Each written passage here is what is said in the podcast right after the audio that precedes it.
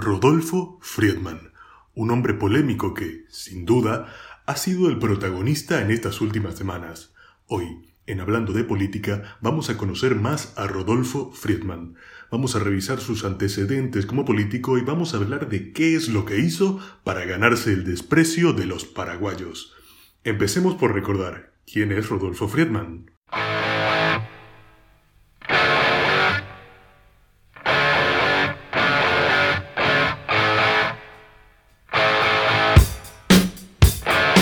Rodolfo Friedman es un político paraguayo, perteneciente a la Asociación Nacional Republicana, mejor conocida como Partido Colorado.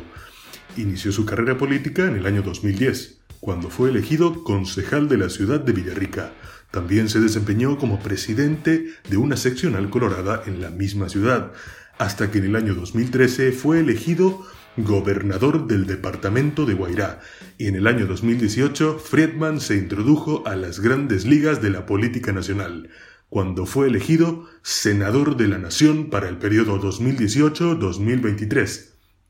Pero las buenas noticias para Friedman no acabarían ahí, ya que en el año 2019 fue nombrado por el actual presidente de la República, Mario Abdo Benítez, como ministro de Agricultura y Ganadería. Y uno podría pensar que al hablar de alguien con una carrera política de 10 años y semejantes logros, como el caso de Friedman, estaríamos hablando de alguien con una vasta preparación y experiencia, una persona altamente capacitada y con una educación digna del puesto que ocupa. Señoras y señores, nada más lejos de la realidad.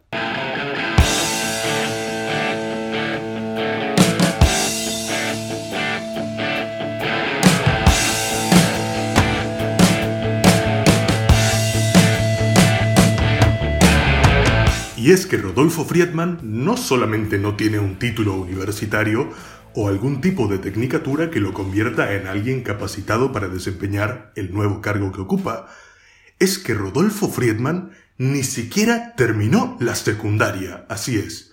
Alguien con nula preparación y que no ha terminado siquiera el colegio fue nombrado ministro de uno de los ministerios más importantes de Paraguay, esto sin duda es lamentable y hace que los paraguayos nos preguntemos cómo es posible que algo como esto haya pasado. Y sí, lo sé, todo esto de por sí ya suena muy mal, pero no es por esto que Friedman está causando tanta polémica últimamente. Entonces, si no es por esto, ¿por qué es? Vamos a averiguarlo.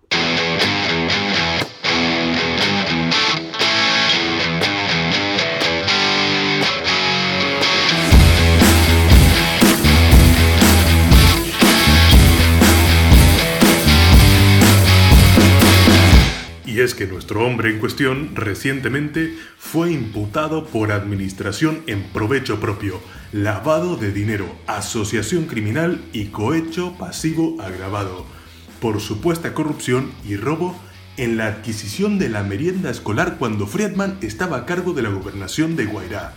Sí, así como lo escuchaste. En un país en el que el sistema educativo está en condiciones deplorables, este hombre está acusado de utilizar su poder para beneficio propio, utilizando nada más y nada menos que la merienda de los niños y niñas de las diferentes escuelas en Guairá, para comprarse una camioneta de lujo, obras de arte valiosísimas y hasta viajes al exterior. Esto, como era de esperarse, puso furiosa a la ciudadanía y esto llevó a la renuncia de Friedman al Ministerio de Agricultura y Ganadería. Pero a diferencia de la mayoría de nosotros que cuando nos despiden de un trabajo nos quedamos sin nada, Friedman aún tenía su puesto en la Cámara de Senadores y a su jugoso salario como congresista esperándolo. Así que, tranquilamente, volvió a ser senador.